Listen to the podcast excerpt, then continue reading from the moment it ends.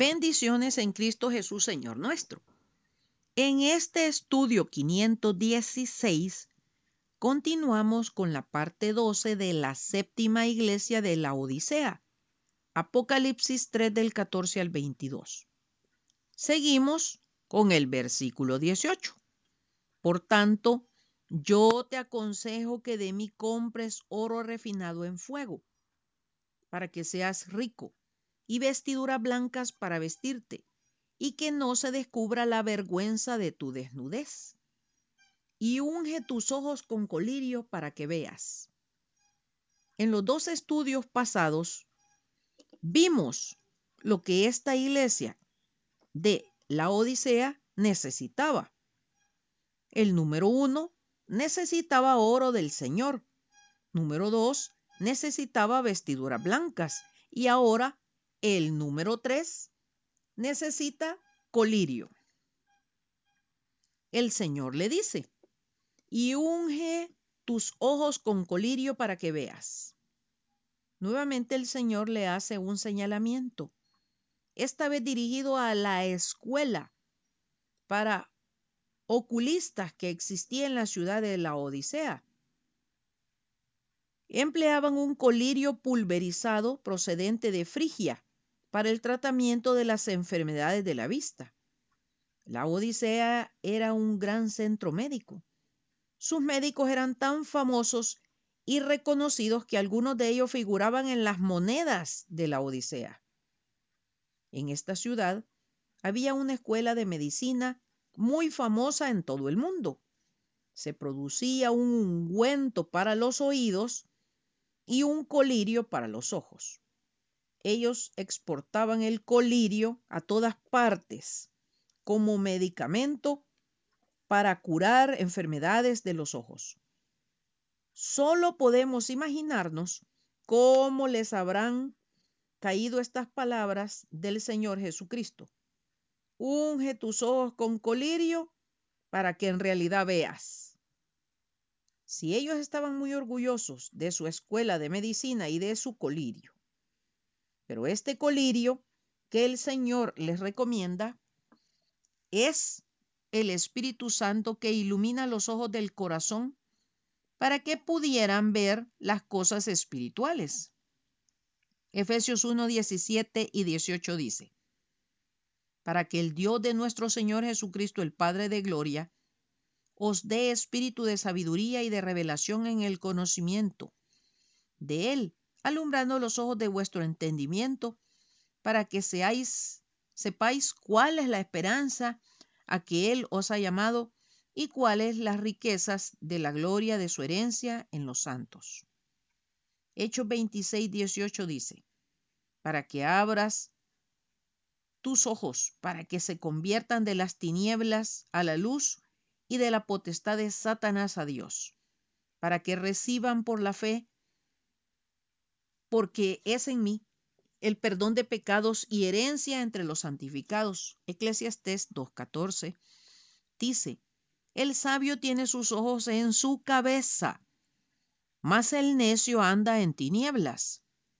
Jueces 17.6 dice, en aquellos días no había rey en Israel. Cada uno hacía lo que a sus ojos le parecía bien. Salmo 19.8 dice, Los preceptos del Señor son rectos, que alegran el corazón. El mandamiento del Señor es puro, que alumbra los ojos. Mateo 6.22 dice, La lámpara del cuerpo es el ojo. Por eso, si tu ojo está sano, todo tu cuerpo estará lleno de luz. Primera de Juan 2.16 dice, porque todo lo que hay en el mundo, la pasión de la carne, la pasión de los ojos y la arrogancia de la vida no proviene del Padre, sino del mundo. Segunda Pedro 2.14 dice, tienen los ojos llenos de adulterio y nunca cesan de pecar seducen a las almas inestables, tienen un corazón ejercitado en la avaricia, son hijos de maldición. Mateo 5:28 dice, pero yo digo que cualquiera que mira a una mujer para codiciarla, ya ha cometido adulterio con ella en su corazón. Proverbios 4:25 dice, tus ojos miren lo recto y diríjanse tus párpados hacia lo que tienes delante. Génesis 3:7 dice, entonces fueron abiertos los ojos de ambos y conocieron que estaban desnudos. Entonces cosieron hojas de higuera y se hicieron delantales. La unción del Espíritu Santo, el remedio que cura la ceguera espiritual. El apóstol Juan llama al Espíritu Santo unción, es decir, colirio.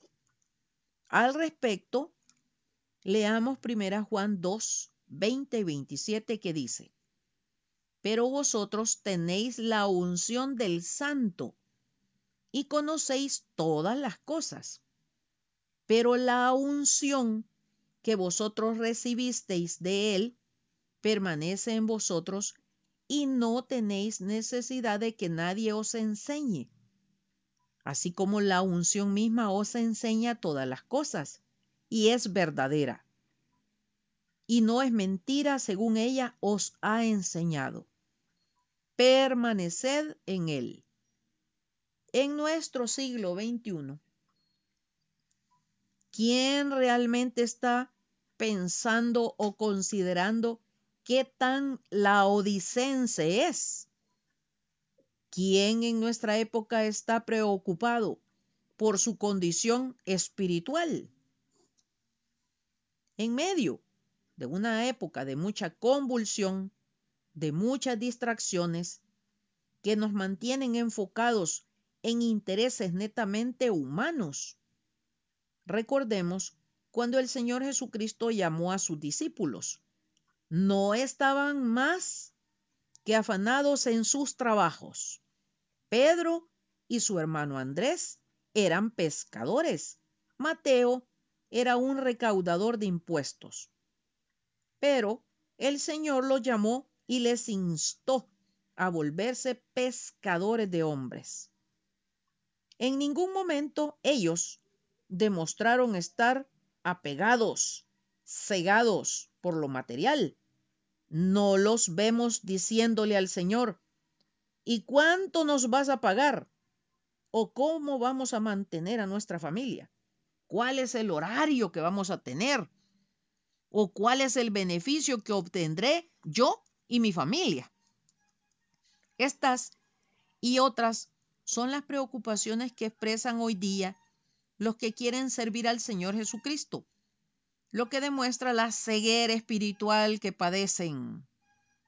Otros dirán que este tipo de dedicación o servicio al Señor es para que otros lo realicen, porque ellos no tienen tiempo, trabajan para mantenerse y o mantener a su familia, que este es un llamado especial solo para algunas personas, etc. Esta también es una demostración de ceguera espiritual.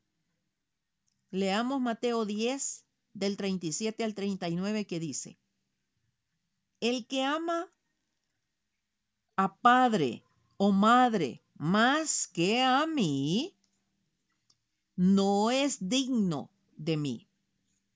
El que ama a hijo o a hija más que a mí, no es digno de mí. El que no toma su cruz y sigue en pos de mí, no es digno de mí. El que haya su vida, la perderá. Y el que pierde su vida por causa de mí, la hallará. El creyente debe estar claro y definido que en su vida el que debe ocupar el primerísimo lugar es su Señor y Salvador y el servicio que el Señor espera de él. Precisamente por esto, el pasaje bíblico recién leído habla de perder su vida por causa del Señor, porque Él es la prioridad en la vida. Desde luego, como todo lo que tiene que ver con el humano, depende de su voluntad y de las decisiones que éste tome. Y peor si está ciego espiritualmente. Por esta razón, en Mateo 19, 29, el Señor Jesucristo deja ver con claridad la voluntad, la decisión y el resultado para el que se decide por él. Y cualquiera que haya dejado casas o hermanos o hermanas o padre o madre o mujer o hijos o tierras por mi nombre, recibirá cien veces más y heredará la vida eterna. Recordemos, hermanos, que a la hora de estar frente al Señor para darle cuentas por las decisiones que tomamos hoy, no es por el grupo familiar y por otros. Las cuentas son personales e individuales. Será hasta el próximo domingo, si Dios nos presta la vida, que continuaremos abriendo los ojos del conocimiento espiritual. Mi oración es que los ojos de vuestro corazón sean iluminados para que sepáis cuál es la esperanza de su llamamiento, cuáles son las riquezas de la gloria de su herencia en los santos. Efesios 1:18. Maranata, Cristo viene pronto. Atentamente, Lic Acevedo, colaboradora de Riego.